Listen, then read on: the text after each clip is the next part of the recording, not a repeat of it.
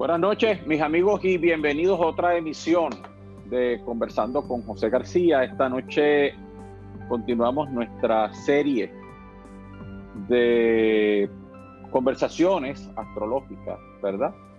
Este, y hoy nos toca hablar sobre otro de los planetas eh, importantes, aun cuando todos lo son, ¿verdad? Porque habíamos dicho, yo en otra de las transmisiones, que, que Parashara, el padre de la astrología védica, había dicho y había explicado cómo cada uno de estos planetas representan manifestaciones o encarnaciones de Aya, de Vishnu, ¿verdad? Eh, y que precisamente la, el propósito de, de cada uno de estos planetas es que nosotros los seres humanos podamos experimentar el efecto del karma. Sucede eh, que habíamos explicado de igual forma que eh, Parashara establece una relación entre estos planetas y los avatares de Vishnu. Joel, tú sabes que una de las cosas interesantes es que la palabra avatar se, ha sido una palabra que se ha puesto muy de moda eh, no tan solo, no tan solo, no tan solo. Este, eh, eh, por la película Avatar, sino por una serie anterior a la película, que es la que verdaderamente tenía este, el nombre de Avatar, ¿verdad? Exacto, que el principio de Avatar ahí sí está. Ahí está, es la cosa. Entonces, ¿qué ocurre? Que este, eh, este concepto de, de, los avatares eh, tiene una serie de, de, explicaciones mucho más profundas, porque muchas personas no saben que hay por lo menos cuatro distintos tipos de avatares, ¿verdad? Dicho sea de paso, la palabra avatar, que realmente es una palabra en sánscrito que realmente es avatara. Avatara significa lo que desciende, lo que mm. desciende, ¿verdad? Y eh, así es que, de acuerdo con el Bhagavad Gita, eh, Krishna declara en el Bhagavad Gita que cada vez que el mundo se se desvía de los principios dármicos. O sea, cada, cada vez que en el mundo prevalece el adharma, ¿verdad?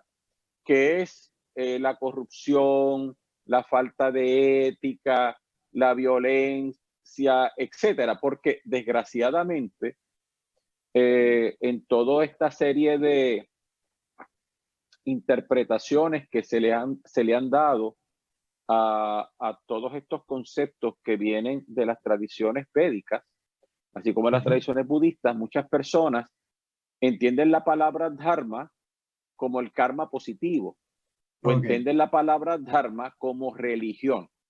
No, la palabra dharma tiene una raíz, eh, la, la raíz da, que significa lo que sostiene, lo que sostiene a la sociedad es la ley y el orden. ¿De acuerdo? Así es que mm. el vivir dentro de, un, de una estructura ética y pensar en el bien común, que precisamente vamos a hablar un poco sobre esos conceptos durante esta noche, precisamente es lo que se llama eh, Dharma, ¿verdad?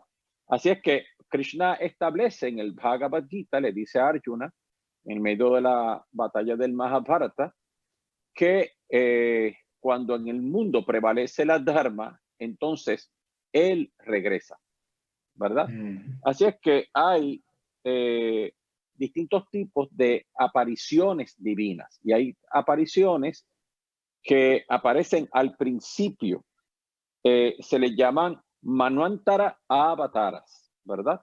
Estos eh, avataras, estos avatares aparecen cuando va a comenzar un nuevo ciclo cósmico, ¿verdad? Que dura millones de años, ¿verdad? No vamos a entrar en la cronología védica, que creo que en un momento dado nosotros en una de las transmisiones le hicimos, Así es que estos, estos eh, avatares, ¿verdad? Este Manuantara avatares, avatara, este, pues aparecen en estos periodos. Un Manuantara, la palabra Manuantara significa entre dos manús, ¿verdad? Eh, y se, se, establece que nosotros estamos ahora dentro de un Manuantara en particular y que el Manú que está rigiendo nuestro proceso evolutivo se llama Vaivashvata, ¿verdad? Pero eh, hay avatares que aparecen, hay avatares que aparecen en distintos yugas, en distintos periodos. Ustedes saben que se ha hablado de que hay cuatro tiempos donde el Dharma va poco a poco reduciéndose en el mundo. Así es que se encuentra el Satya Yuga, se encuentra el Treta Yuga, en el Satya Yuga prevalece el Dharma, prevalece el orden, el sistema, la espiritualidad, la pureza. En el Treta Yuga solamente hay tres partes del Dharma. En el Dwapara Yuga solamente hay dos partes de Dharma y hay dos partes de Adharma. Y en el Kali Yuga donde prevalece el Adharma. ¿De acuerdo? Así es que se dice que cada vez que va a comenzar un nuevo Yuga, aparece un avatara y a esos avataras se le llaman yuga avataras. Yuga avataras. Ese fue el caso de Ramachandra, ese fue el caso de Krishna, porque porque aparecieron Rama apareció o vivió en el Trita Yuga y Krishna apareció en el Dwapara Yuga. De hecho, Krishna cerró con su muerte, cerró el Dwapara Yuga y a partir eh, de, su, de su desaparición o de su Mahaparanirvana, entonces comenzó el Kali Yuga. Pero también hay una serie de encarnaciones que también pudiéramos llamarle eh, avatares, que son distintas manifestaciones de esas fuerzas divinas sobre la tierra. Por ejemplo, sabemos que para las personas que están familiarizadas con el linaje de eh, lo que es el Kriya Yoga que, trajo aquí a Occidente para Mahamsa Yogananda, pues Babaji es un avatar de Shiva, ¿verdad? De la misma forma en que Ramakrishna Paramahamsa fue un avatar de la Madre Divina, de la Madre Kali. Y existen una serie de lo que se llaman lila avataras que aparecen en la Tierra para dar el ejemplo a la humanidad aparecen e-, en la tierra para mostrarle a los seres humanos cómo serían, cómo serían eh, o cómo se deberían eh, comportar los seres humanos durante ese periodo, durante ese periodo en particular. Así que esto es un tema de lo más interesante, pero el tema que nos ocupa hoy precisamente es el planeta Venus, al cual habíamos establecido en una de las de las emisiones o transmisiones anteriores que eh, eh, quien lo representa como avatara es lo que se llama Parashurama. Parashurama significa rama con un hacha. Parashu es un hacha. Y de acuerdo con la, de acuerdo con la teoría, de acuerdo con la historia puránica, debido a un incidente que ocurre este, con el padre de Parashurama, él decide vengar eh, este, eh, vengar a los brahmanes y destruir a todos los guerreros, o sea, a todos los kshatriyas. Y le da varias vueltas al mundo hasta que acabó de destruir a, la, a la, casta guerrera. ¿De acuerdo? Y entonces para Shurama es la manifestación, es la manifestación del el planeta Venus, porque el planeta Venus es un planeta, curiosamente, es un planeta rayásico. Es un planeta que tiene tendencias pasionales. Las personas que tienen, muchas personas que tienen a Venus, por ejemplo, en la casa tercera de su horóscopo o en su ascendente, bajo ciertas combinaciones eh, astrológicas, tienen pasión por las espadas, ¿oíste? Tienen pasión por las espadas, ¿verdad? Así es que muchos espadachines a pesar de que todos los, los objetos cortantes y demás están regidos por el planeta Marte, pero, pero Venus rige la pasión por la esgrima o la pasión por las espadas, ¿verdad? Este, yo tengo un Venus muy fuerte en mi carta natal y, eso fue una de mis pasiones toda la vida y, y yo compré espadas en un momento dado y, y este, así es que eso es parte de, esa es parte de la, eso es parte de las características del planeta Venus. Ahora bien, pero ¿qué pasa? Que hay una, una tradición eh, en la, hay una tradición en la astrología védica y en la, o sea, en la, astrología védica, pero también en la tradición puránica, y es de hacer una distinción entre lo que son suras y asuras. ¿De acuerdo? La palabra sura es la palabra con la que se determina a los dioses, entre comillas, y los asuras es con la que se determina a los demonios, ¿verdad? Eh, cuando, cuando hablamos de dioses y demonios, tenemos que tener mucho cuidado porque la tendencia es que la gente asocia los conceptos con las tradiciones o con las visiones que nosotros tenemos en la vida, eh, en la cuestión religiosa, ¿verdad? Y nos, nos imaginamos un infierno, etcétera, etcétera. No obstante, no es así. Y voy a hacer la aclaración porque se dice que Júpiter es el gurú de los Sura, de los dioses. Pero Venus es el gurú de los Asuras, ¿de acuerdo? De los demonios.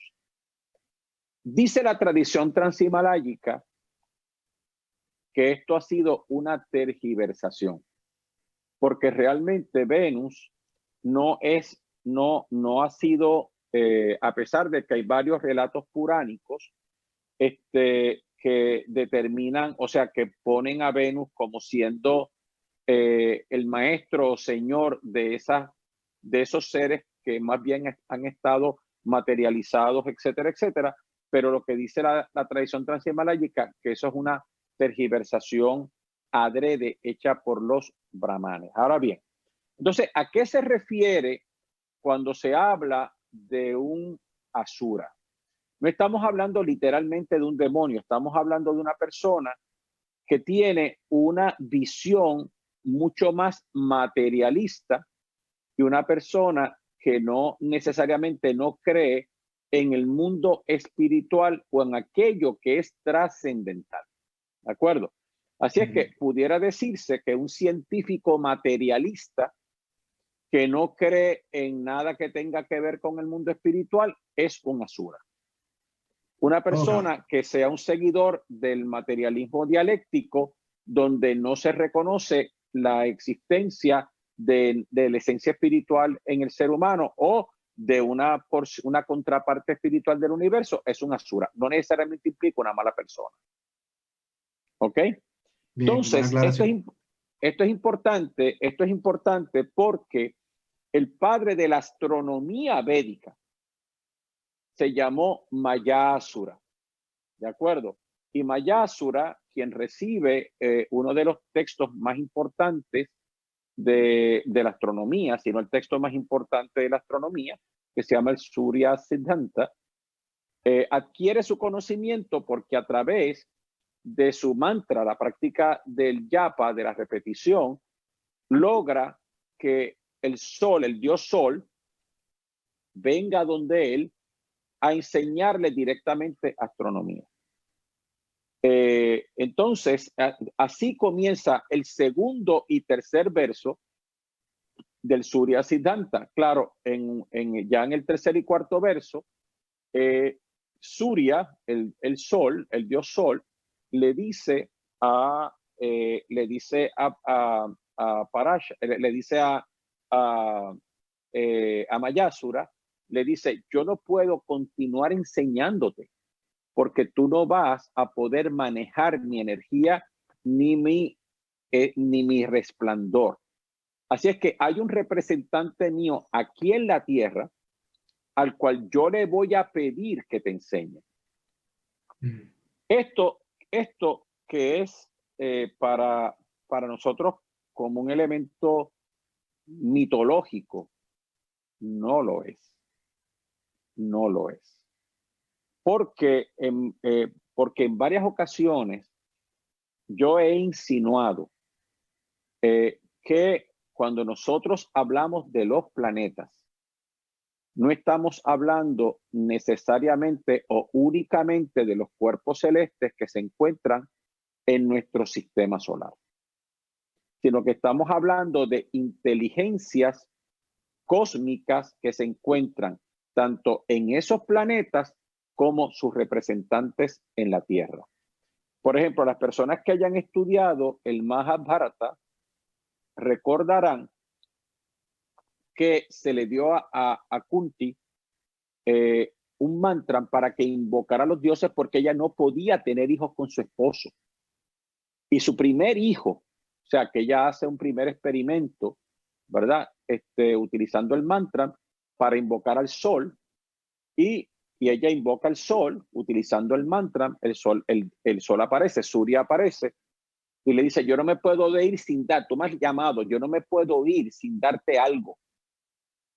Dice, pero es que yo no te llamé para que me dieras nada. Y él le dice, yo te voy a tener un hijo. Y es el primer Pándava. Así es que el primer Pándava es un hijo de Surya.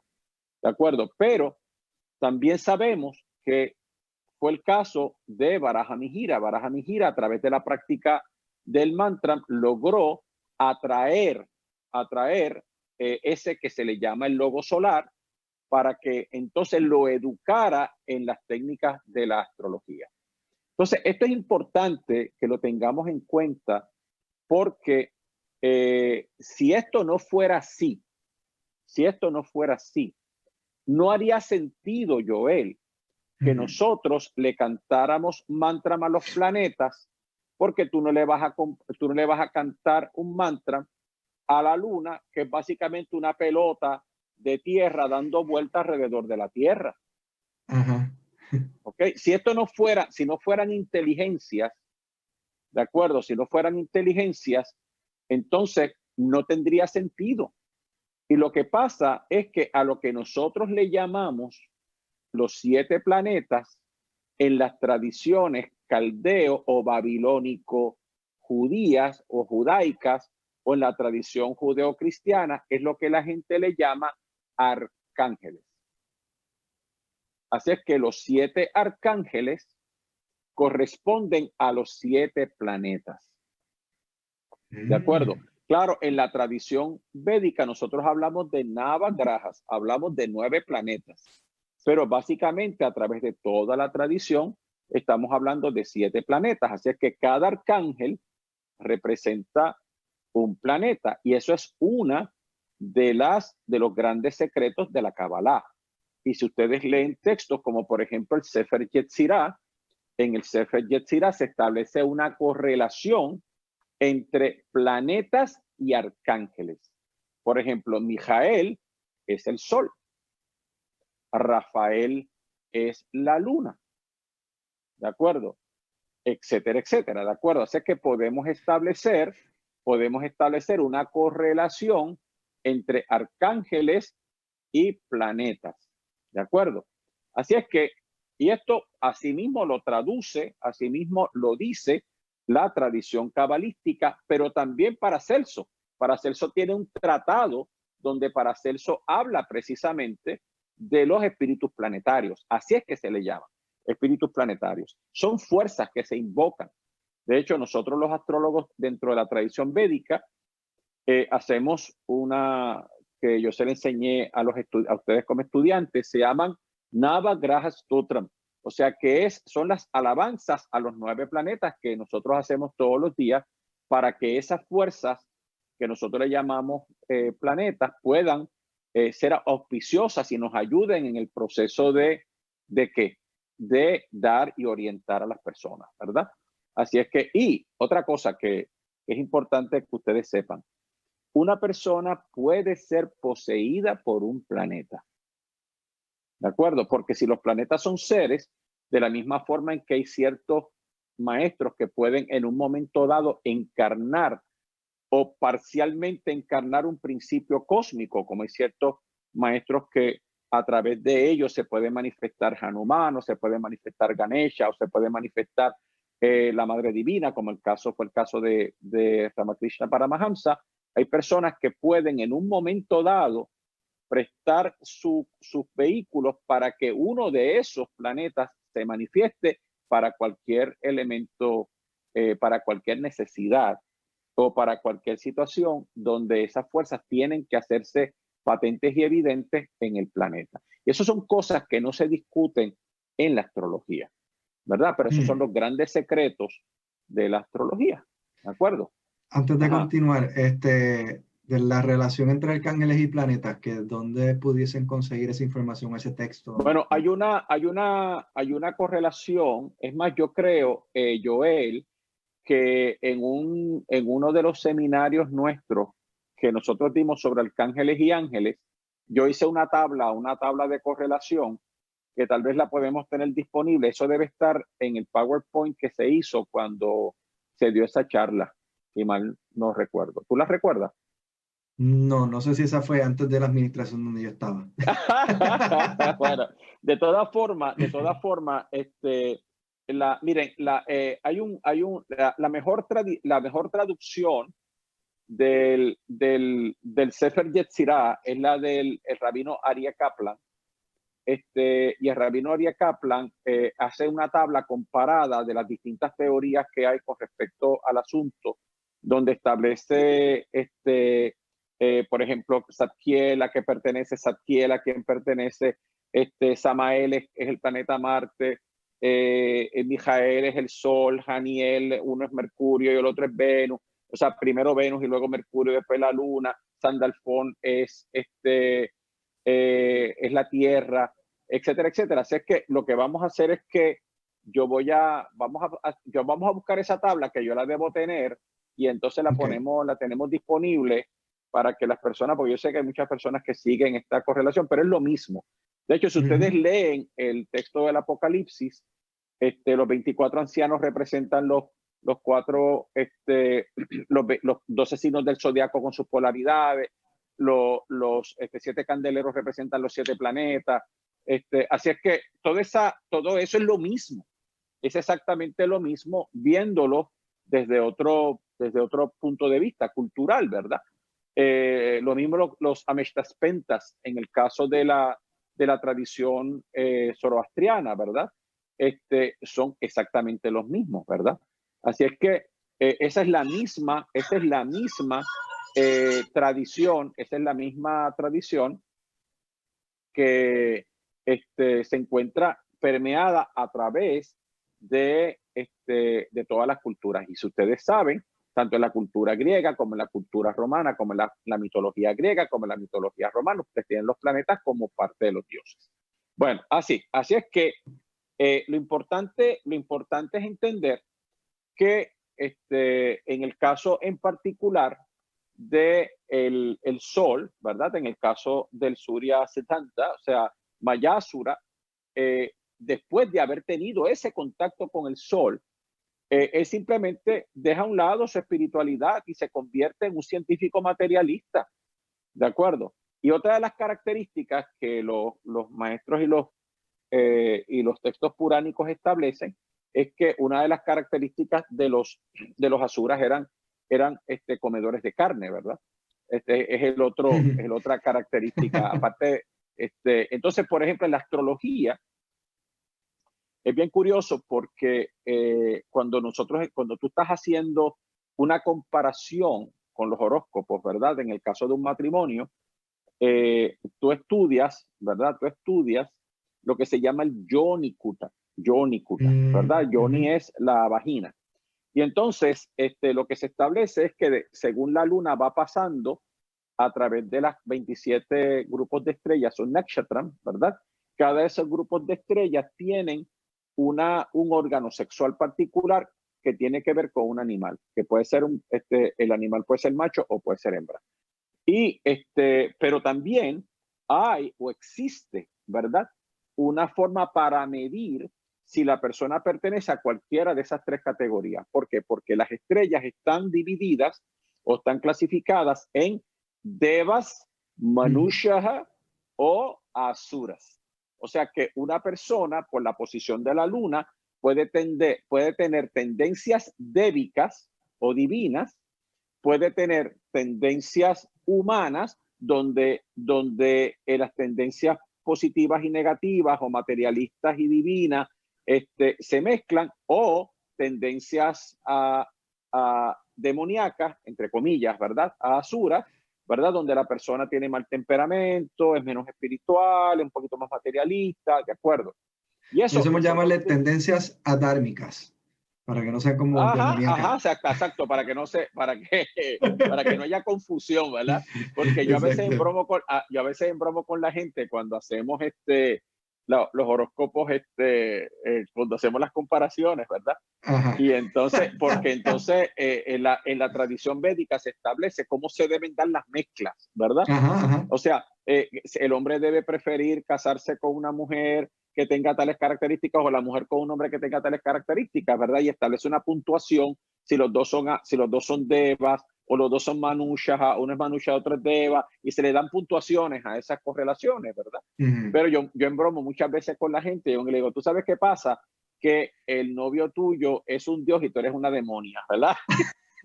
entonces, pues, pero claro, este, yo, no, pero no, no, no, por eso es que eh, tenemos que tener cuidado con esos términos porque han sido traducidos en una forma incorrecta y con unas connotaciones incorrectas. Yo, el, de que no, no, no, no, no, que eso mismo, que, entonces una manera de poder definirlo sería así, o sea, adármico.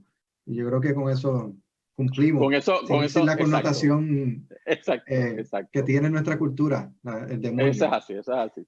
eso es así. Este, bueno, entonces el, otro, el otro elemento importante, ¿verdad? Es que desde el punto de vista astronómico, ¿verdad? El planeta Venus es la hermana gemela de la Tierra. Oh, eso no, eso no lo había escuchado antes. Así es, para que vea. Hasta aquí me tira algo nuevo. Muy bien, ok, ahora, ahora, ahora bien. Pero hay una característica muy interesante y es que mientras la Tierra gira de oeste a este, Venus rige, eh, gira al revés, rota al revés.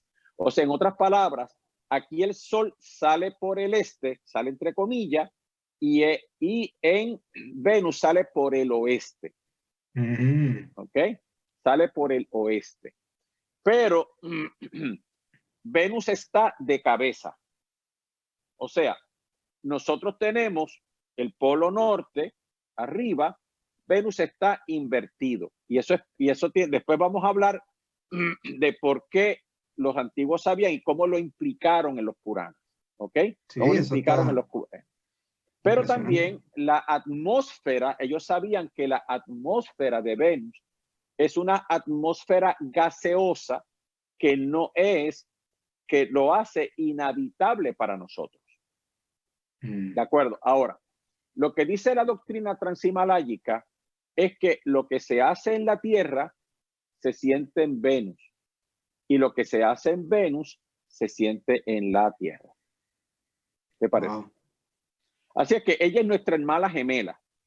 La Tierra, no sé si ustedes habrán visto eh, que la suástica, la suástica, ¿verdad? La suástica, eh, hay dos suásticas. Una suástica que gira hacia la derecha y otra suástica que gira hacia la izquierda.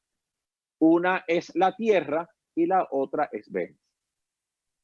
Porque el emblema de la Tierra es la suástica. O sea que esa, esa famosa, eh, ese famoso emblema que los nazis usurparon, ¿verdad? Usurparon. Pues es, representa a nuestro planeta, representa la rotación del planeta. Pero también la suástica representa el martillo de Thor. Así es que las, personas que han visto a los Vengadores, ¿verdad? La película de los Vengadores, que Thor tiene su martillo, ¿verdad? Eh, el martillo de Thor no es otra cosa que la fuerza creativa del universo, donde él con su martillo saca las chispas que luego se convierten en las semillas encarnantes que entran a los cuerpos, ¿verdad? Ahora, ¿qué pasa? Que el, la suástica es un martillo, es el martillo de Thor, con el que se va creando el ciclo cósmico, ¿de acuerdo? Pero también esa suástica, esas dos suásticas representan la que gira hacia la derecha, la que gira hacia la derecha, eh, representa la caída en el samsara, la caída en el samsara. La que gira en sentido contrario es el, es el proceso de escapar del proceso del samsara. Así que eso es un movimiento centrífugo y centrípeto. Uno que va hacia afuera y otro que va hacia adentro.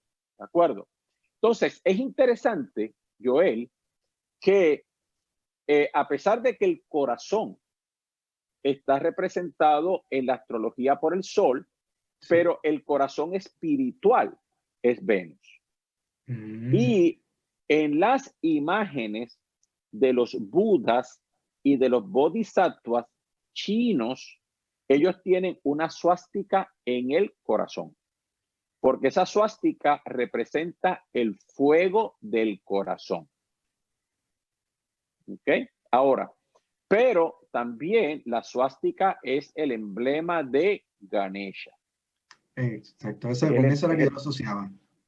Claro, es el emblema de Ganesha porque eh, esa suástica eh, tiene la representación de los cuatro Purushartas. Purusha es una persona, Arta son las metas de un ser humano, que son Arta, que es, la prosperidad económica, el progreso desde el punto de vista material, eh, este, Kama, que es la felicidad tanto conyugal como la felicidad en general del ser humano, el otro es el Dharma y lo otro es Moksha, que es la liberación espiritual. Realmente son tres purushartas, ¿verdad? Que sería Arta, Kama y Moksha, pero todo hay que hacerlo dentro del marco dármico. Todo hay que hacerlo dentro del marco del buen comportamiento. Todas las metas que nosotros vamos a querer alcanzar, las vamos a querer alcanzar dentro del marco de la rectitud. Ahora bien, los instructores que guiaron a la humanidad de acuerdo con las doctrinas védicas, de acuerdo con las doctrinas cabalísticas, de acuerdo con las doctrinas chinas, de acuerdo con las doctrinas transhimalayicas, vinieron de otros planetas. Así que todo eso que ustedes están viendo ahora en los Ancient Aliens, estas mm. cosas, bueno, pues todo eso ha sido discutido ampliamente en toda esa literatura antigua. Así es que la humanidad que ha venido viajando de planeta en planeta, ¿verdad? En un momento dado, como dijimos en otra de las transmisiones, en un momento en la evolución de nuestro planeta, vinieron instructores de otros planetas dentro de nuestro mismo sistema solar para instruirnos. Y del planeta Venus, dice las tradiciones antiguas, dice tanto la tradición védica como la tradición transhimaláyica, vinieron los instructores que enseñaron las disciplinas mundanas. Pero, pero del planeta Júpiter vinieron los maestros que nos enseñaron las tradiciones o las disciplinas o la metodología espiritual. Por eso es que se dice que Júpiter es el maestro de los suras y Venus de los asuras, porque nosotros recibimos seis distintas disciplinas desde el planeta Venus. Exacto, ¿cuáles son esas? La astronomía y la astrología es la primera. Okay. La segunda es la medicina. La tercera es la arquitectura. La cuarta es el mantra chastra o la ciencia del mantra. La próxima es el Vimánica Shastra o la ciencia de la aeronáutica.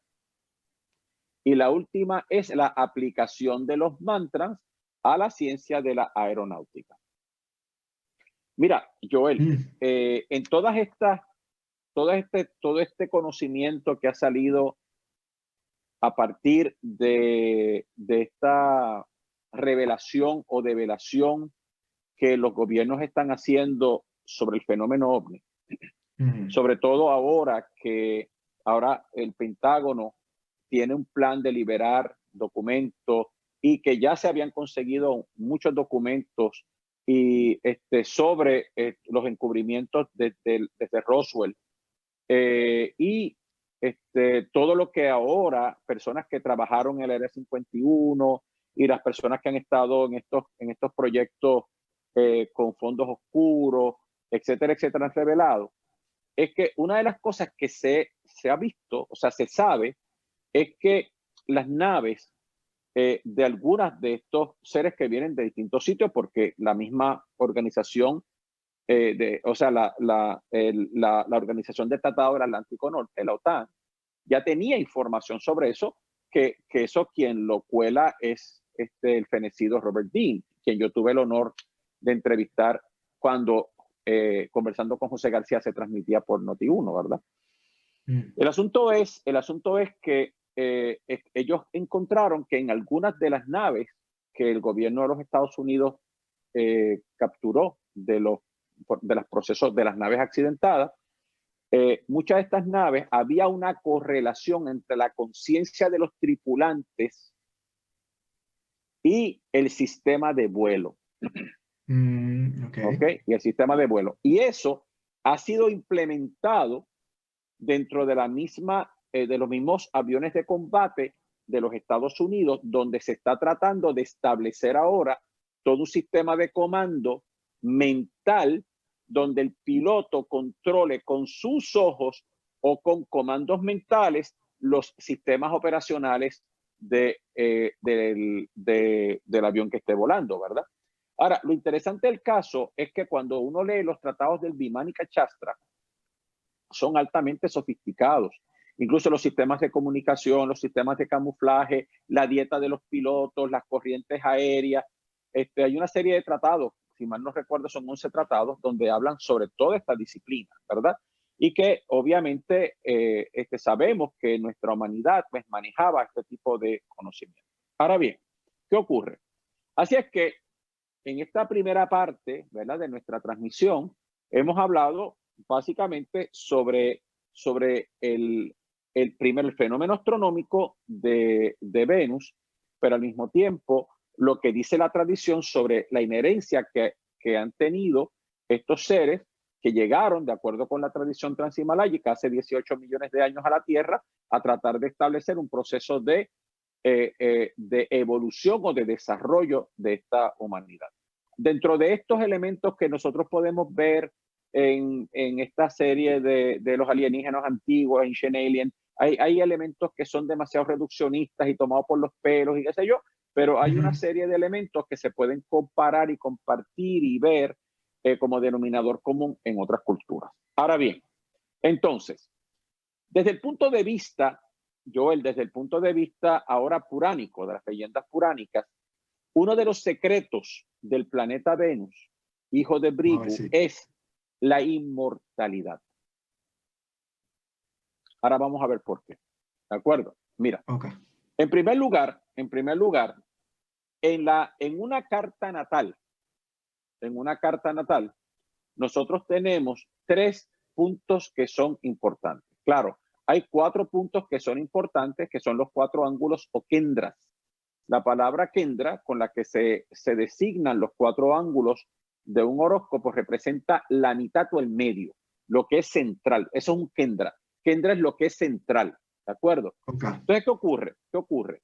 Que en un horóscopo, en una carta natal de una persona, nosotros tenemos el punto de intersección, el punto de intersección eh, del horizonte oriental con el zodiaco.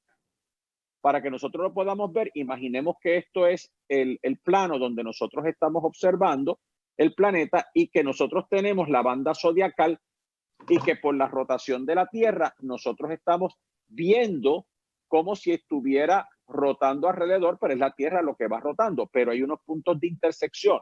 Esos puntos de intersección, el que está hacia el este, en el momento del nacimiento se llama el ascendente. Pero si nosotros tiramos una línea vertical desde nuestra cabeza, esa línea vertical va a atravesar un punto también en el zodiaco. Claro, dependiendo de la latitud donde nosotros nos encontremos, eso va a variar. Así es que vamos a tener un punto de intersección que va a desde el punto de observación en dirección al este hasta que corte el zodiaco, ese es el ascendente, y el punto opuesto es el descendente. Así es que ahí tenemos un triángulo, ¿verdad? Tenemos el ascendente, tenemos el meridiano y tenemos el descendente, que es quien va a estar subiendo por el horizonte o más bien poniéndose por el horizonte. Uno sube, otro se pone, el signo opuesto. Si Aries está subiendo por el este, Libra, que es el opuesto, se está poniendo por el oeste. Si Tauro está subiendo por el este, Escorpión está eh, descendiendo por el oeste. Si Géminis está subiendo por el este, ¿quién está para el otro lado? Sagitario está, está descendiendo por el oeste. De esa forma, de esa forma, tenemos tres puntos importantes. Ascendente, meridiano y descendente. El ascendente. La 1, la 7 y la 10. Que es la 1, la, exacto, la 7 y la 10. Ahora bien, ¿qué pasa? El ascendente es de donde todo surge en la carta natal.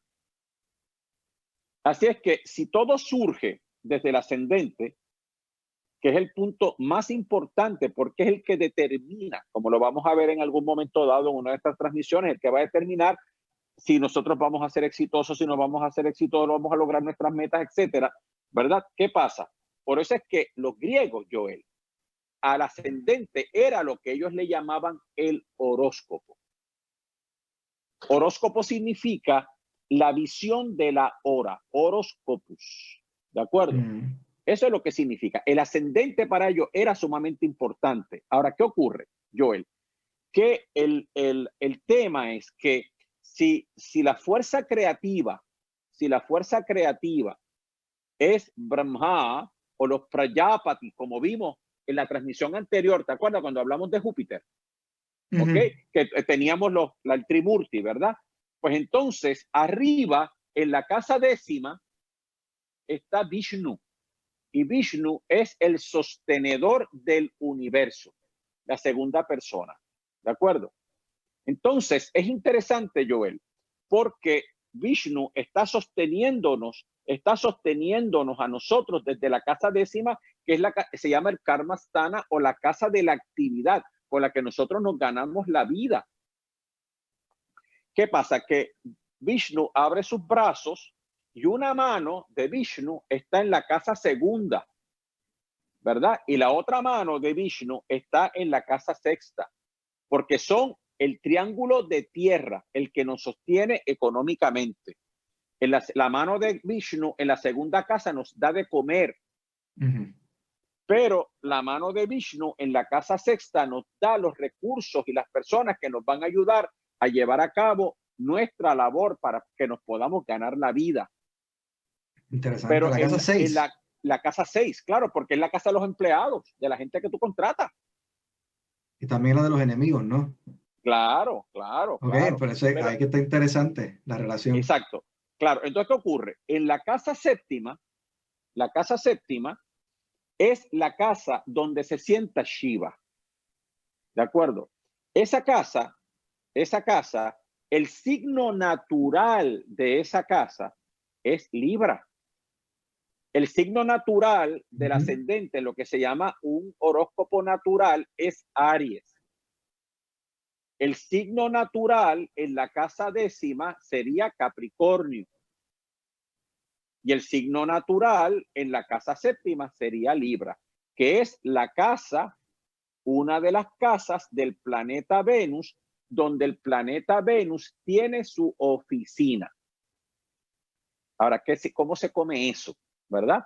Como yo les he dicho a ustedes en las clases de astrología, los planetas tienen sus casas, ¿verdad? Porque el rey, que es el sol, y la luna, que es la reina, les regaló a cada uno de los planetas dos residencias.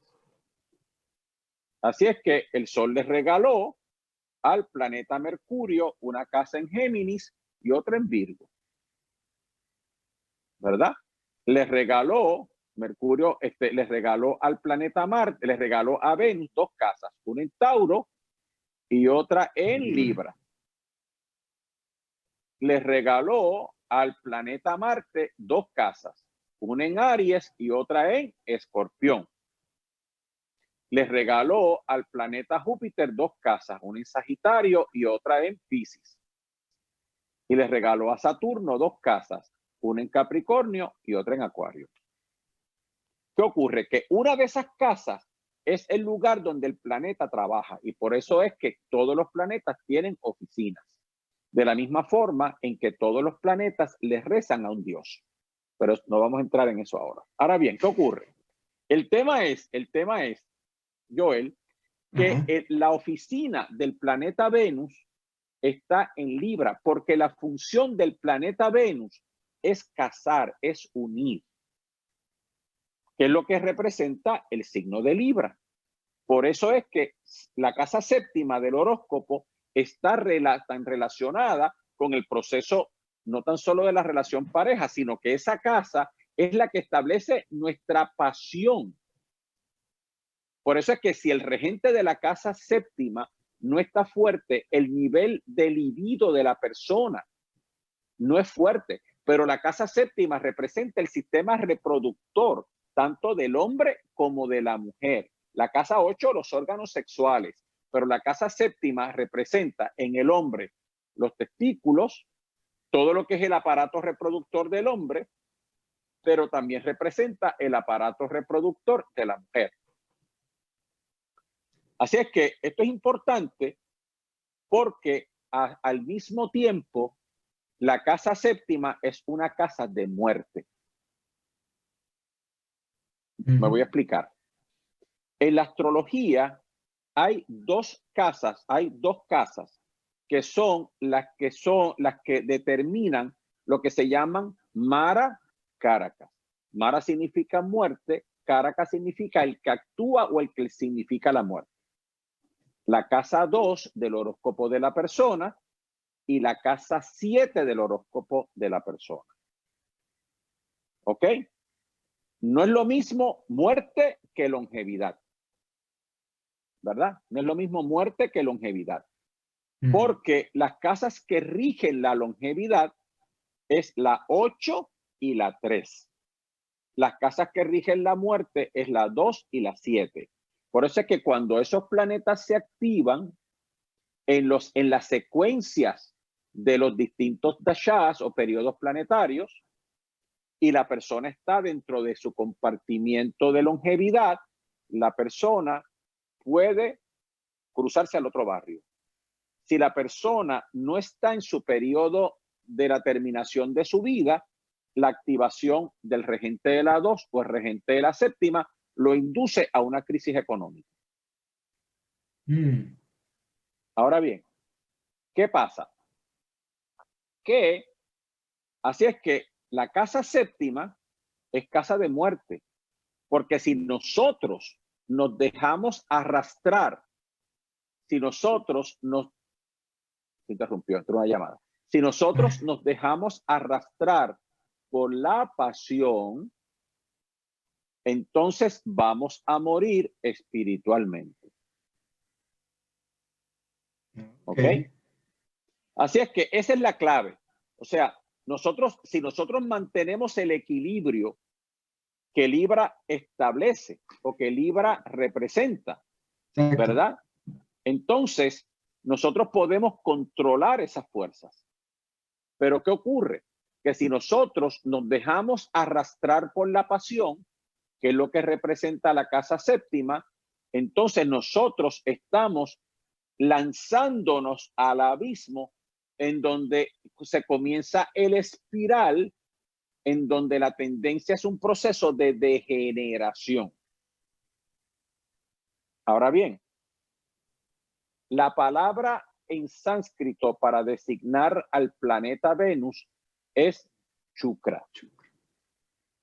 Y Chukra significa semen. Así que existe una correlación entre los fluidos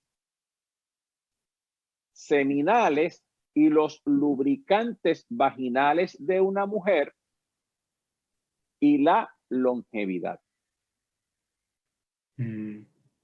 Entonces, Es interesante porque también cuando una persona, mira qué interesante, cuando una persona muere, cuando una persona se va de este plano, se puede construir un horóscopo que se llama un punya chakram. Punya significa mérito, chakram significa una rueda. ¿Qué ocurre? Que en ese, en ese, si se logra saber el momento en que la persona fue declarado muerto, se calcula la carta y la carta nos va a decir, entre otras cosas, dónde la mente de esa persona está en ese momento, las condiciones en que fue, pero la casa séptima nos va a decir si la persona va a encarnar y a través de la relación entre esa casa y el ascendente, cuándo la persona va a encarnar y dónde la persona va a encarnar. Mm. Y eso se practique tanto en la astrología védica como en la tibetana. Por eso es que los astrólogos tibetanos de la astrología tibetana le pueden decir a los que están buscando a un tulku, a una nueva encarnación, ¿dónde está? Yo tuve una experiencia, eh, Joel, hace, hace varios años, con una persona que incluso yo traté de salvarle la vida a esa persona sacándola de un hospital, ¿verdad? Este, y poco tiempo, al tiempo, a los años, la hija me preguntó este, dónde estaba y a través de la carta del momento de la, de la muerte, dije, mira, ya tu mamá encarnó, pero en este momento está en Nueva York. Porque se ve, se ve, se puede ver. Incluso en el Paladipicam de Mantreshwara hay un capítulo completo que dice si la persona con la cual se puede saber si la persona va a encarnar otra vez en el mismo país o va a encarnar en otro país o va a encarnar en una isla o ven. Así es que todas esas cosas pues obviamente son parte de, la, de las cosas maravillosas de la astrología bélica pero vamos más vamos otra vez sobre lo sobre el misterio de la casa séptima. Ahí está ahí está sentado Shiva Shiva es la tercera persona que rige o está relacionado con el elemento tamas, que es la ignorancia. Pero Shiva nos saca de la ignorancia. Nos saca de la ignorancia. ¿De acuerdo? Así es que no es que Shiva sea la ignorancia, si es que él nos basa, que es el que nos puede sacar de la ignorancia. Y él es el controlador. Shiva es el controlador de los procesos de vida y muerte. Por eso es que él es el Señor uno de los nombres de Shiva es Trayambakam, el señor de los tres ojos. ¿Ok? Se llama Trayambakam, el señor de los tres ojos. Así es que Shiva está relacionado con el signo de Libra. De hecho, hay una, hay una imagen de Shiva que se llama Nataraya. No sé cuántos ustedes lo han visto, que está bailando en un círculo de fuego. Bueno, ese es el signo de Libra porque es el bailarín cósmico, ¿de acuerdo? Así es que Shiva está danzando el baile cósmico. Entonces, eh, ¿qué pasa? Que así es que Shiva es el que controla los procesos, el que controla el proceso de, de, la, de la muerte. Por eso es que también él es el señor del yoga. Por eso que se le llama Adinatam, el primer señor. Y él es el que controla a su vez a los otros Natams o Nat, ¿verdad? Los señores del yoga. Ahora bien, ¿qué ocurre? Pero, pero, si nosotros, por ejemplo, en el caso de personas que tienen problemas de control de sus pasiones, porque otra vez, recuerden que no estamos hablando aquí de vivir vidas monásticas, estamos hablando de tener control sobre, los, sobre nuestras pasiones nuestros apetitos y nuestros instintos, ¿verdad? ¿Por qué? Porque si nosotros los dejamos desbocar, esos elementos van a conducirnos a la muerte espiritual. ¿verdad? Nos va a enredar, como dice Krishna en el Bhagavad Gita, y a la corta que a la larga vamos a olvidar, vamos a olvidar nuestra verdadera naturaleza. Ahora, la otra cosa importante de eso es lo siguiente. Así es que el secreto de Venus es el secreto de la inmortalidad. Y eso, y eso fue, Joel, la obsesión de los chinos que están regidos por Libra. Porque en, en las prácticas taoístas, en las prácticas taoístas, los maestros taoístas tenían una obsesión con el proceso de la inmortalidad. Y desarrollaron una serie de, técnicas alquímicas para tratar de alargar la vida. Y si tú lees, por ejemplo, los famosos, hay un, los que quieran profundizar sobre el tema, una de las de los de los eh, de los de las mejores obras es, la obra de Eva Wong que se llama Essential Taoism, el, el taoísmo esencial, donde ella explica el desarrollo de todos estos elementos. Tienen que verlo desde el punto de vista de, del signo de Libra. Por eso es que la belleza, la, toda la belleza, hay, hay una serie de, de países que están regidos por Libra, Japón, China, Tibet, Egipto e Israel. ¿Ok? Entonces, fíjate que es interesante que también fueron, por ejemplo, esos primeros países fueron países en donde el budismo se extendió. Bueno, entonces hablábamos, ¿verdad? De cómo hay una serie, yo me he dado cuenta a lo largo de estos años que muchas personas que tienen ascendentes en Libra han tenido encarnaciones en el Oriente, sienten mucha afinidad por este tipo de, de, de cultura, ¿verdad? Bueno, ahora bien, entonces estábamos hablando de la inmortalidad, ¿verdad? Y estábamos diciendo cómo es que eh, uno de los secretos que tiene Venus es el secreto de la inmortalidad. Fíjense que en Egipto, fíjense que la forma en que se dibuja eh, el signo de eh, cómo se dibuja el planeta Venus, ¿verdad? Que es una, una esfera encima de una cruz, ¿verdad? Una, una esfera encima de una cruz. Este es el mismo Ankh egipcio. Es el mismo Ankh egipcio.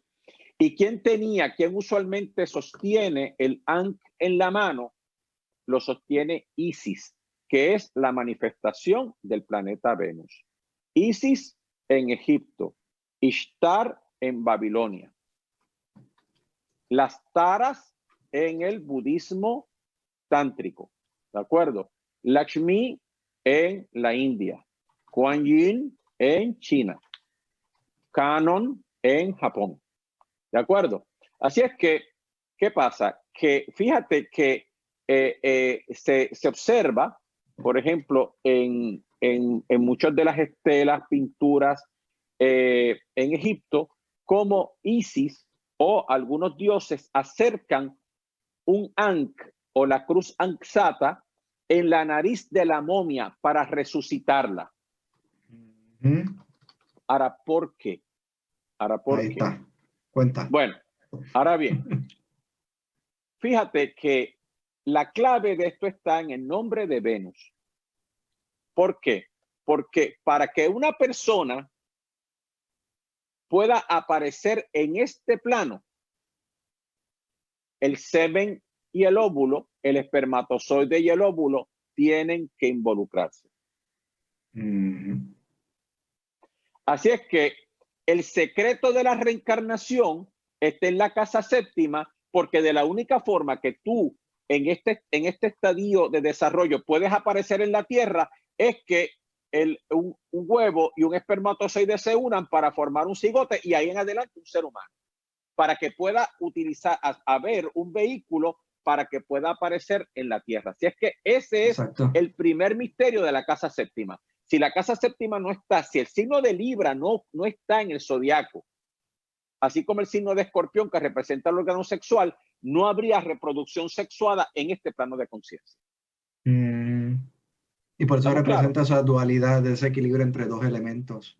Claro, claro. Entonces, ¿qué ocurre? Aparte de que esto es el secreto de esa, de ese, de por qué Venus es la inmortalidad, pero al mismo tiempo es Chukram, ¿verdad? o el, lo que significa el tejido sexual artava para el de la mujer. En el ayurveda, el tejido sexual de la mujer se llama artava. En el caso del hombre se llama chukra dhatu. En el caso de la mujer se llama artava dhatu, ¿verdad? Entonces, el tejido sexual implica toda la estructura reproductora que está regida por Venus. Así es, todo el sistema reproductor de la mujer está regido por Venus. Todo el sistema reproductor del hombre está regido por Venus.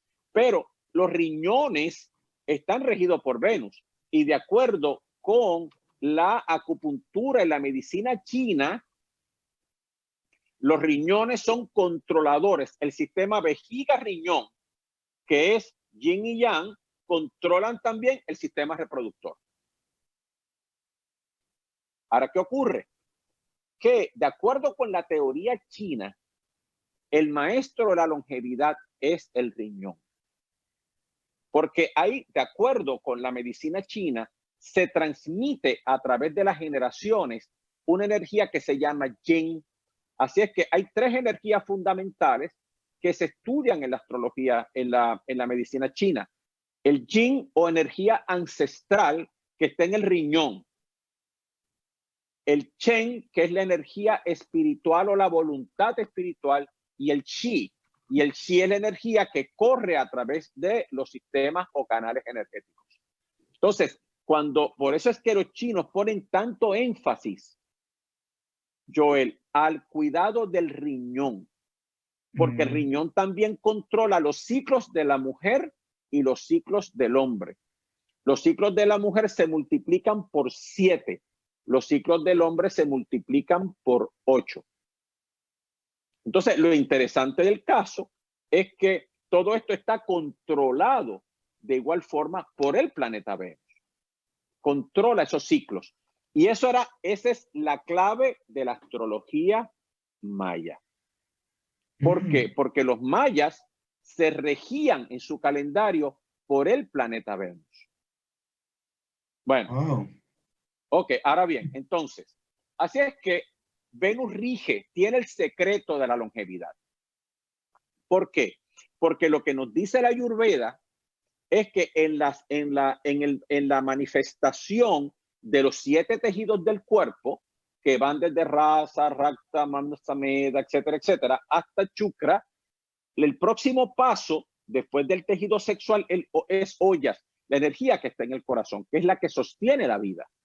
Y Charaka, en el Charaka Samhita, dice que en este corazón de nosotros hay una partícula como si fueran eh, este, rodeada por, por electrones, como si fuera un átomo de ocho órbitas, o sea, este, fuerzas que giran alrededor alrededor de esa semilla que está en el corazón, de esa energía que está en el corazón, que es lo que rige el sistema inmunológico. Por eso es que hay una correlación entre el desgaste o abuso de la energía sexual y el, y el sistema inmunológico.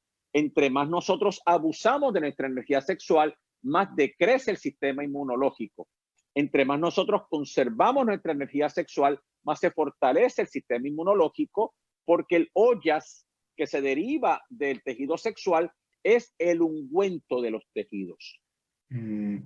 Eso va vinculado a una, una, pregunta que nos hicieron ahorita cuando hablaste de la eyaculación. En efecto, estaban preguntando si cuando un hombre, si mientras más eyacule, pues menos vive. E igualmente, esto es la lubricación de la mujer. Si ese era el es Lo mismo, es, eh, eh, eh, es, lo mismo, claro, es lo mismo, claro. Este, lo que pasa es que el, es el proceso, el proceso de la conservación, ¿verdad? Este, y, de hecho, hay una cosa muy interesante que dice la Ayurveda. Fíjate que hace muchos años yo escuché un comentario que decía que, que decía que, que hacía la gente, ¿verdad? Eh, que decía que, eh, muchos, eh, que muchos problemas prostáticos en el hombre, de, por ejemplo, si el hombre no tenía una actividad sexual este, regular, pues iba, dañaba la próstata. Es todo lo contrario, el abuso de las energías sexuales es lo que a la larga va a dañar la próstata. ¿De acuerdo? Ahora bien, ¿qué ocurre? El tema es, y este tema del sexo y Venus es una cosa importantísima, porque recuerden que los maestros taoístas desarrollaron toda una técnica para la utilización de la energía sexual. De ahí los trabajos del, del, del maestro Mantak Shia, ¿verdad? Maestro Mantak Shia, que es un maestro taoísta que ha publicado varios libros, tiene una serie de textos donde él explica cómo utilizar la energía sexual, este, sea usted, usted acompañado, solo acompañado, para usted regenerar su salud, ¿verdad? Para usted regenerar su salud. ¿Cómo se puede circular esa energía para sostener su salud? Y ese mismo proceso se utiliza, obviamente, en el tantra tibetano, aun cuando hay mucha, mucha malinterpretación con respecto a eso, pero algún día haremos una, una emisión hablando del tantra. Ahora bien, ahora qué, ¿qué ocurre? Así es que para que, para que Shiva le diera a, Venus el secreto de la inmortalidad, hizo sacrificios y estuvo colgado miles de años de cabeza respirando humo. ¿Qué es lo que eso significa? Eso es que Venus está inclinado con el norte para abajo y su atmósfera es gaseosa. Bien, ¿qué ocurre? Shiva le entrega el secreto a Venus a través de un mantra que se llama el Mahamrityunjaya Mantra o el gran mantra que destruye la muerte. Mucha gente lo conoce como el Trayambakam. Pero ese Trayambakam, ese mantra, tiene 11 variables. Hay 11 tipos de ese mantra. Pero hay uno de esos mantras que se llama Sanjivani Triambakam. Y con ese mantra, una persona puede literalmente resucitar a uno que ha muerto. Pero hay una planta que crece en el Himalaya que se llama Sanjivani. Mm. En el Ramayana, eh, debido a que Lakshmana y Rama son, son impactados a través de un arma que se utilizó en la batalla, se le pide, el, el, médico ayurvédico le pide a Hanuman que vaya al Himalaya y que traiga Sanjivani para reanimar a Rama y a Lakshmana, ¿verdad? Pie, como él llegó al Himalaya, no sabía cuál era la flor, la trajo, trajo la montaña, ¿verdad? Trajo el pedazo de montaña y por eso es que una de las imágenes de Hanuman se representa con una, volando con una montaña en la mano, ¿verdad? Eh, nuestro, nuestro maestro eh, Keshav cual hemos hablado muchas veces aquí. Eh, parte de su, de su empeño, ¿verdad? Durante, y fue su empeño antes de morir, fue ir al Himalaya para encontrar Sanjivani, la flor de Sanjivani. Esa flor existe y es una flor fosforescente. Y se dice que es capaz de resucitar a una persona que ha perdido su vida. Y ese es otro de los secretos de Venus porque la flor es el órgano sexual de la planta. Mm. O yo, querido estudiante. Ahora bien, ¿qué pasa? Así es que el, el, elemento de esto es que los dioses querían, los dioses querían saber el secreto. Pero hay un problema. Júpiter no iba a acercarse al maestro de los asuras. Así es que... chusma, ese chusma. Exacto. Entonces, ¿qué pasa? que, que Júpiter le pide a Mercurio que vaya donde Venus, porque como Mercurio se puede relacionar con cualquiera, ¿verdad? Pues fue donde, donde Venus le dijo, vete donde, donde este y dile que te transmita el mantra del Trayambacán, ¿verdad? Bueno, eh, el asunto es que ella fue Mercurio y Venus le transmitió el mantra del Triambakam, le dio la clave de la inmortalidad. Por eso es, por eso es, y esto es bien interesante, que Venus y Mercurio son amigos en la astrología. Pero ¿qué pasa? Que eh, Júpiter quería que se lo dieran a él, porque Mercurio no se lo entregó, él quería que se lo dieran. Así es que Indra y él se ponen de acuerdo Indra y él se ponen de acuerdo para ir donde Venus para que Indra le pidiera el mantra a Venus y se lo transmitiera a él, a Júpiter. Ahora, recuerda que hay enemistad entre Venus y Júpiter, ¿verdad? ¿Qué ocurre? El asunto es que en el camino, para ir a, ver, en este caso querían ir a ver a Shiva, que era el que tenía el mantra este más importante, y hay amistad entre Júpiter e Indra. Obviamente, el Sol eh, el sol le reza a Indra, ¿verdad? Ella, ella amistad. Si no, si no podemos ir donde Venus, entonces vamos a ir donde el sol, para, perdón, vamos a ir donde Shiva, para que entonces Shiva nos transmita el mantra. Cuando van este, en el carruaje, va Indra y Guru, va Indra y Júpiter, se encuentran con un tipo en el medio del camino. Y como Indra es un tipo este, este arrogante, le dijo, usted salga hacia el camino, el tipo que no me salgo, que te salga, que no me salgo, y entonces el tipo asumió su verdadera forma y era Shiva. Y maldijo a Indra. Indra comenzó comenzó a, a menguar y enfermarse. Y entonces el guru, Júpiter, le dijo, Señor, él en su ignorancia y en su arrogancia no te pudo reconocer. Transmíteme el mantra para entonces yo poder reanimarlo a él. Así es que Shiva le transmite el mantra a Júpiter.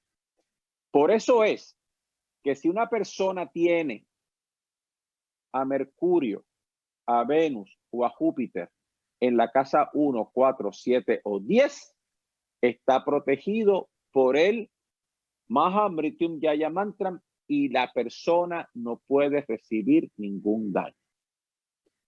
Pero eso mismo lo dice Harihara en el Prashna Marga, porque en el Prashna Marga está claramente explicado en el segundo volumen que si en la carta de una persona Venus, Mercurio, Júpiter se encuentra en cualquier casa, la fortalece. ¿Por qué? Porque la nutre con el, eh, con el Mahamritum Yaya Mantra. Así es que ahí tienes tú la otra explicación del por qué Venus es tan importante. ¿De acuerdo? Venus es tan importante porque nos protege. Ese se llama el Triambakam, el Mahamritum Yaya Mantra, es el escudo de Shiva, que en muchas ocasiones hemos recomendado el cantar lo que es el Om Triambakam Pushti Bandhanam ¿verdad? Ahora bien, hay una serie de interpretaciones, o sea, hay una interpretación, una, una traducción literal del mantra, pero también hay una, hay una serie de interpretaciones desde el punto de vista esotérico del mantra. Por ejemplo, mientras en, el, en la traducción literal, la palabra Triambakam significa Señor de los Tres Ojos, realmente significa Triambakam, Triamba, ambas son las tres madres, Triamba son las tres madres, ¿de acuerdo? Que es, es Saraswati, Lakshmi y Shakti, es la consorte de Shiva, ¿verdad? Bueno, ahora bien, entonces, ¿qué ocurre? Así es que ya vimos la importancia que tiene Venus en la casa séptima, en la preservación de la vida, pero la manifestación que se siente en la casa siete también, y el Trayambakam es un mantra que se le canta a Rudra.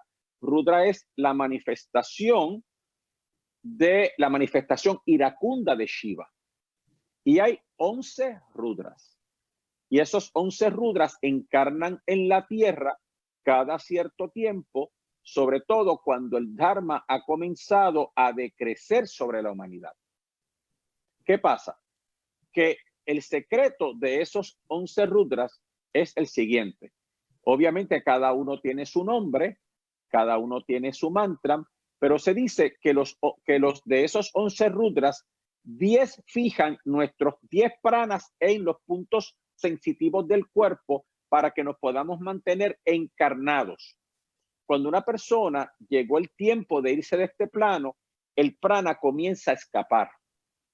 Y comienza a escapar seis meses antes de que la persona parta. Y eso sea que la muerte sea natural o sea atemporal. O sea, si, una persona supuestamente muere asesinado, se, se suicidó o bien sea se accidentó, como quiera, desde seis meses antes comienza el proceso de escapar el prana de su cuerpo. ¿Por qué? Porque la, los accidentes no existen. ¿De acuerdo? Entonces, por eso es que hay personas que comienzan a presentir la partida de otros. Por ejemplo, una persona acaba de tener un accidente porque en el momento en que el prana comienza a escapar, ven cambios en la persona. Y de hecho, los yogis pueden saber el momento mismo en que ese prana comienza a escapar. Entonces, ¿qué hace el Trayambakam? El mantra del Trayambakam fija, que es el secreto de Venus, fija sobre los 10 puntos fundamentales 10 energías en el cuerpo, pero el número 11 la fija en el corazón. Entonces, por eso es que por lo menos se canta 11 veces, cada uno por un rudra. Entonces, en la práctica, 11 veces al día fijaría, fijaría el, los pranas en los 10 puntos fundamentales para que no escapen y por eso es que ese mantra se utiliza para ayudar a personas que se encuentran en estados terminales.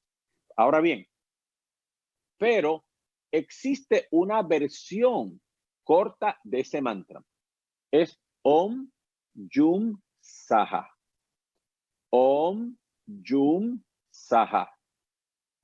Om Yum Saha. ¿De acuerdo? La persona puede pronunciar ese, ese pequeño eh, grupo de Villan, ¿verdad? De, de, semillas mántricas que funciona como si fuera eh, el Maha, eh, como si fuera el Maha Mrityunjaya Mantra. Bueno, quiero saber, Joel, si hay alguna pregunta. Sí, tenemos par. Adelante, adelante. Este, un repasito rapidito de cuando tú mencionaste un libro sobre taoísmo, la autora. Eh, Eva Wong, Eva Wong, Eva Wong. Eva Wong. Se llama eh, Essential Taoism, se llama el taoísmo esencial y se consigue en PDF, está en PDF. Ok, entonces, este, conectado con, el con lo que estabas hablando ahora, de cuando alguien desencar va a desencarnar, eh, eso inclusive con, la, con el suicidio también, se ve desde seis meses antes. Eso es así. Y la persona lo puede sentir seis meses antes. ¿Cuánto tiempo terrestre transcurre eh, cuando alguien desencarna y a reencarnar? ¿Y qué lo determina? Sí, lo determina la, la, la, circunstancia. O sea, eh, hay dos cosas que son importantes. los tiempos que se establecen dentro del budismo, dentro del budismo como tiempos de encarnación, eh, están mal calculados, porque están calculados como si fueran tiempos terrestres. ¿De acuerdo? Cuando realmente son tiempos débicos. Voy a, voy a, voy a hacer la, aclaración. Usualmente hay, hay tradiciones que dicen que a los siete días la persona encarna este, o en periodos cortos. Miren, en la astrología occidental hay una fórmula eh, que se utiliza en los sistemas de lo que se llama el horóscopo progresado y la progresión de las direcciones. En los planetas progresados, un día después de tu día de nacimiento equivale a un año. Voy a, voy a explicarme. Eh, dame la, la fecha de nacimiento tuya, no me dejes el año. El 25 de noviembre. Bueno, ok. Entonces, los planetas tal y como se encontraban el 25 de noviembre en, la, un efeméride de una tabla astronómica, es como si fueran los planetas del día de tu nacimiento. Pero el 28, los planetas tú los, tú los copias del efeméride y corresponderían a tu primer año de vida.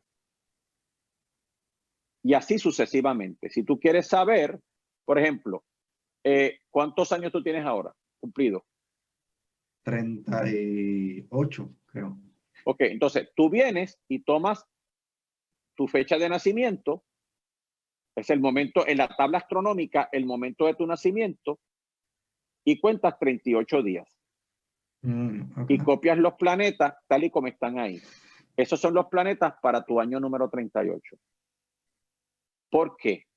Porque para los devas para los devas, para los dioses, un, un día de ellos es un año de nosotros. Ok. ¿Me expliqué? Entonces, cuando tú vas a hacer la ecuación, tienes que entender que la, el cálculo que tú haces desde el punto de vista astrológico lo tienes que hacer basado en este criterio. Así, que, si, hablan de seis días, pues son seis años. Entonces, por ejemplo, tú utilizas en este caso los planetas. Por ejemplo, el Sol, si el Sol está indicando cuando la persona va a, encarnar, ¿verdad? Vamos, vamos a ponerlo más, más, fácil. Mercurio, Mercurio indica dos meses. Dos meses son 60 días. Mm. ¿Cuánto sería el tiempo de encarnación? por año. Si un día es un año, pues son 60 años. 60 años.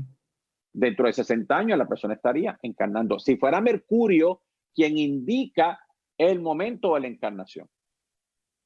¿Ves ahora? Ok. Entonces, por ejemplo, si el Sol representa seis meses,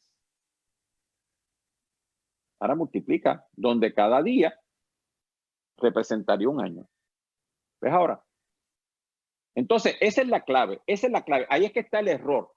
El error está en querer calcular años terrestres versus años débicos o años celestes. Porque para los dioses, un día nuestro, un año, un, día de ellos es un año nuestro. Entonces, ahora, ¿qué es lo que establece? ¿Qué es lo que establece? el proceso de la encarnación que las circunstancias se den. Que estén las circunstancias para que nosotros pasemos o experimentemos el prarabdha karma que ha de venir. ¿Ok? Eso es lo que establece el asunto. Muy bien. ¿Hay alguna otra pregunta? Sí, sí. Eh, cuando mencionabas ahorita del, entre la unión del, del, espermatozoide y el óvulo, si en ese momento de la concepción ya el alma entonces está encarnada. Bueno, lo que dice la tradición védica es la siguiente. El, el, la, la, semilla encarnante entra a través del padre y entra a través de, y, y entra y se deposita en uno de los espermatozoides. Fíjense que van millones de espermatozoides, pero es uno el que le permite el huevo entrar. Uno entra al huevo.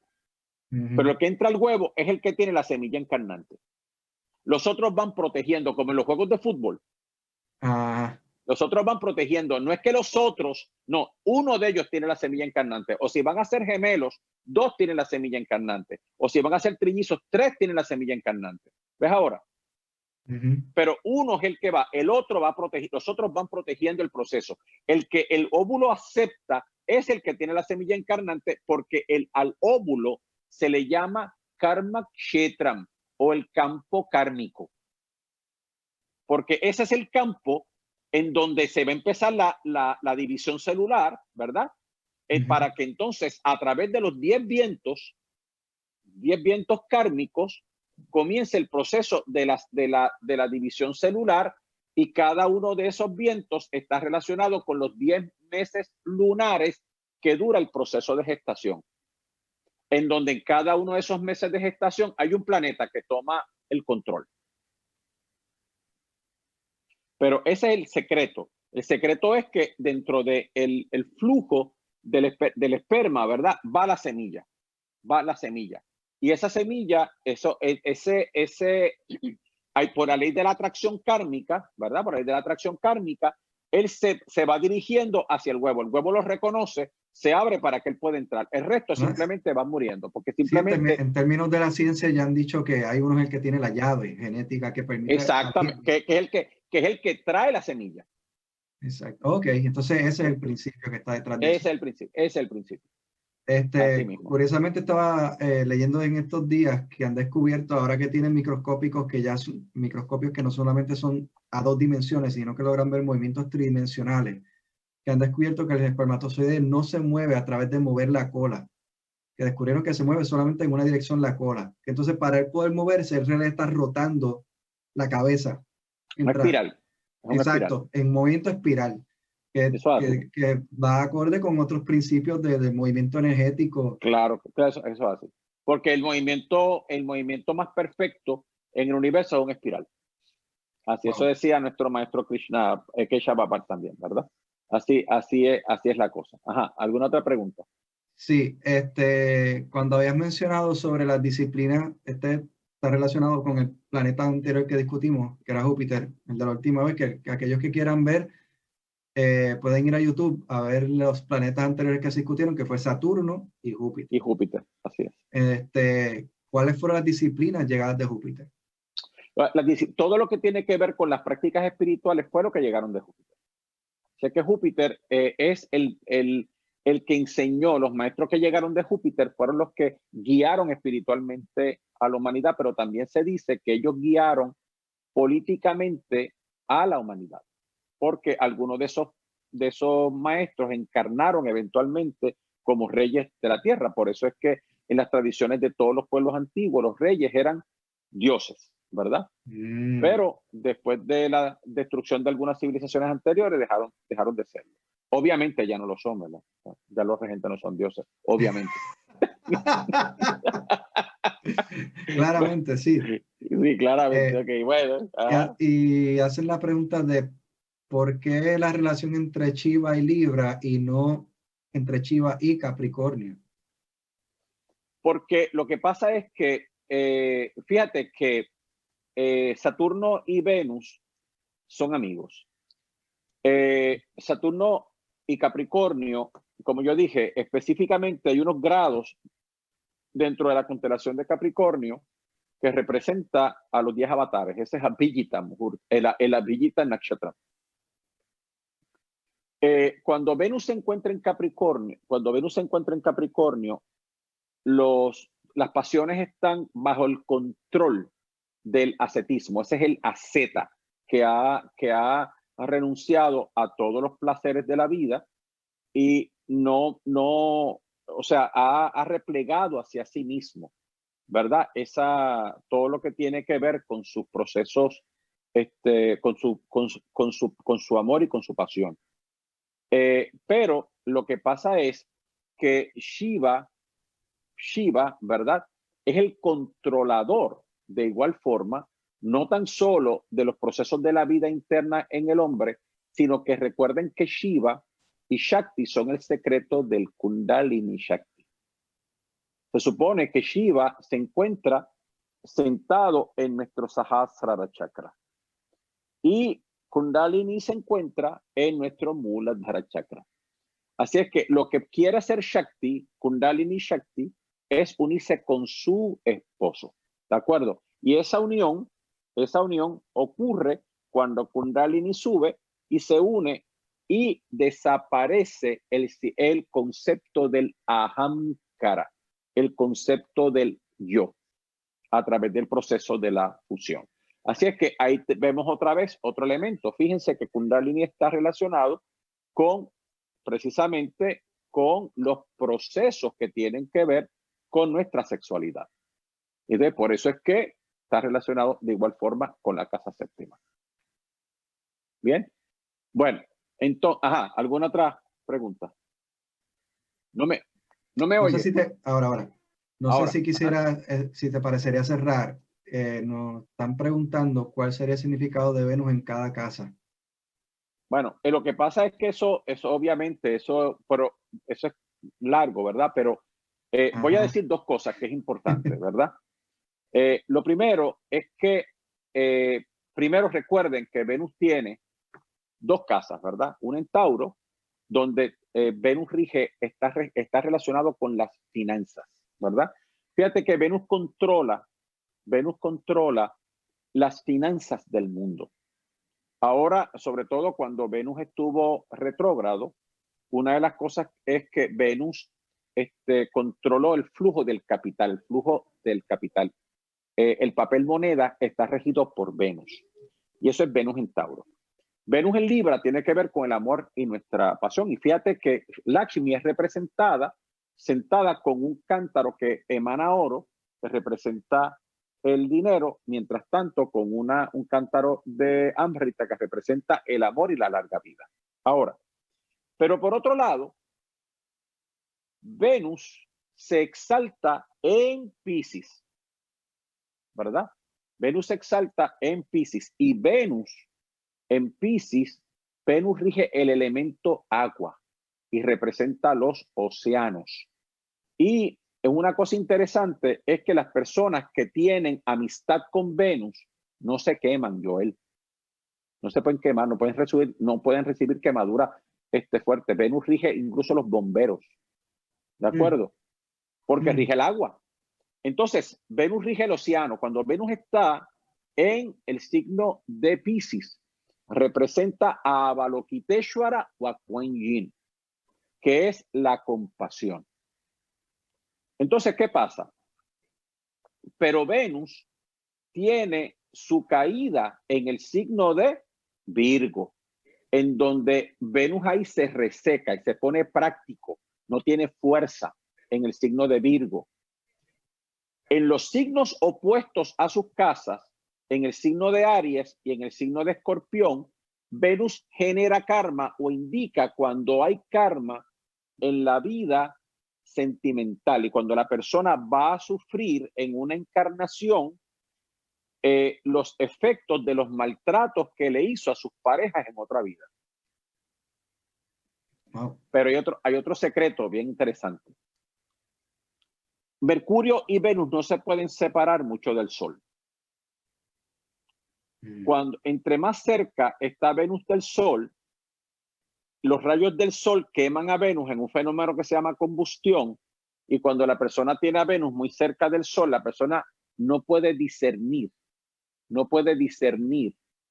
Del sol lo que está haciendo es llevando las relaciones dolorosas para que experimenten a través del prarabdha karma las acciones que se generaron en una vida anterior. Recuerden lo que yo he explicado en varias ocasiones, que eh, nadie se puede enamorar, besarse, acostarse, amancebarse, casarse o facsímiles razonables con nadie si la relación no comenzó en una vida previa. Así que no, usted, los que están escuchando esta transmisión no han cometido errores, solo han pagado deudas. Se llama Sambandan en sánscrito. Ahora, la otra cosa interesante es esto. Si hay 12 signos del zodiaco, hay 12 formas de amar. ¿Verdad? Y hubo un gran astrólogo que se llamó eh, este Manik Chatchain, que escribió un libro muy interesante que se llama mm, eh, eh, Consejería Matrimonial, Marriage Counseling. Y ese libro te dice cómo cada persona, estudiando a Venus en cada signo, cómo cada persona ama. Y a lo largo de mis años de experiencia, Joel, yo he este, visto, ¿verdad? Que, por ejemplo, hay personas que dicen en una relación, es que él no me ama, pero es que no tiene a Venus en armonía con el Venus de él. Y entonces lo que, la persona decir, pero es que yo la quiero con todo mi corazón, pero otra persona no lo siente porque la forma de esa persona expresar el amor no es igual. Exacto. No es igual. Así es que no es lo mismo una persona que tiene a Venus en Aries, donde va a tratar de traer estas relaciones este, eh, problemáticas y, y, tensas, pero el amor es como fuego en la paja. Ese es el problema de Venus en Aries. El problema de, Venus en Aries es que puede haber un, un amor intenso y después se enfría. Incluso la sexualidad pasa igual pero las personas que tienen a Venus en signos fijos, como es el caso de Tauro, Leo, Escorpión y Acuario, buscan solidez en las relaciones. Entonces, ¿qué pasa? Que obviamente cuando Venus está en las casas de los planetas enemigos, en esos signos fijos, las relaciones no son fáciles. Por ejemplo, una, persona que tiene a Venus en, en Leo, que es un signo fijo, entonces quiere ser la reina o el centro de atención amoroso de la persona que está alrededor. Pero una persona que tiene a Venus en Escorpión, lo que anda buscando es erotismo y pasión y está buscando relaciones intensas. Pero una persona que tiene a Venus en Acuario quiere expresar toda su libertad desde el punto de vista del amor. Los signos mutables, en el caso de Virgo, de Géminis, Virgo, Sagitario y Piscis, son procesos completamente inestables. Es muy difícil establecer relaciones, con excepción de Piscis, en personas que tienen a Venus en signos mutables porque se aburren. Por ejemplo, en el caso de Venus en Géminis, tiende a que a la persona a tener lo que yo le llamo estos corazones de condominio, que son pues, que pueden tener muchos inquilinos sin conflicto. y entonces tú me estás escuchando, Joel, tú me estás escuchando. Sí, sí, sí, sí te oigo. Sí, entonces el, el tema de esto es que, porque de buenas a primeras se, se, se, se fuera el sonido. Este, así es que esto, esto funciona de esta forma y son mucho más intelectuales, son los poetas, son, los, son las personas que escriben, los que escriben libretos. Pero, por ejemplo, en el caso, el caso de Virgo es un amor mucho más práctico, pero el problema es que está mirando a través de Pisces y entonces andan buscando un amor ideal, andan buscando un amor ideal. En el caso de Sagitario tienden a aburrirse de los procesos de la relación, ¿verdad? Así es que eh, eso es una forma en que nosotros podemos, pero eh, yo recomiendo el libro de Manik Chatjain, que es el libro de, este se llama Marriage Counseling, se llama, y donde está explicado genial, eh, una forma espectacular para que usted sepa cómo se va, cómo es que va a amar su pareja. Qué chévere. Este, pues nos vamos despidiendo, ¿no? Yo no te escucho. Sí, es que se, se te gastó la batería. Exacto, se te gastó. Me, me, oye, me oye. Pero sí te oigo, sí te oigo. Yo no te oigo. Ok, nos despedimos. Muy bien, tú me oyes, tú me oyes. Es que estamos, estamos teniendo problemas con el audio. Bueno, mis amigos, muchas gracias por haber estado con nosotros aquí en esta sesión. Obviamente, estos son temas que pican y se extienden, ¿verdad? Sí. Y, y, que tenemos muchas horas, ¿verdad? Pero no se preocupen que en distintas emisiones vamos a tener la capacidad de poder profundizar. Yo sé que hay muchísimas, eh, muchas preguntas pero también, eh, pero también voy a, las personas que están interesadas en alguno de los libros que yo he mencionado, eh, pues pueden también escribirnos y nosotros con mucho gusto le damos las referencias y dónde los podemos conseguir.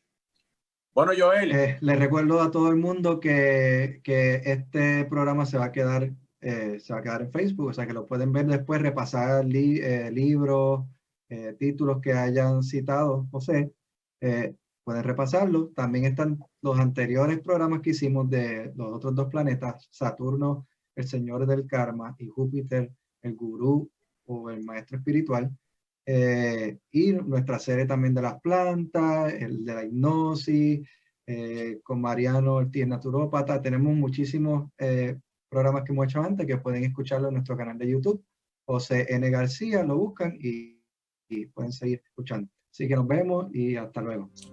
Buenas noches, nos vemos. Para apoyar este esfuerzo y que podamos continuar con el mismo, esperamos compartas este podcast, ya sea en formato de audio o video, con aquel que entiendas pueda servirle o interesarle esta valiosa información. Si deseas escuchar más sobre José N. García, puedes encontrarnos en Facebook como José N. García 24, donde nos comparte semanalmente las tendencias planetarias que están influenciándonos, así como también pequeños bocados de las tradiciones espirituales que ha estudiado y continúa estudiando. Si deseas una consulta astrológica, obtener alguna de sus interesantes y valiosas conferencias o asistir a una de sus futuras conferencias, puedes escribirnos a josengarcia24 Gracias por compartir junto a nosotros la luz del cosmos y te esperamos en nuestro próximo encuentro.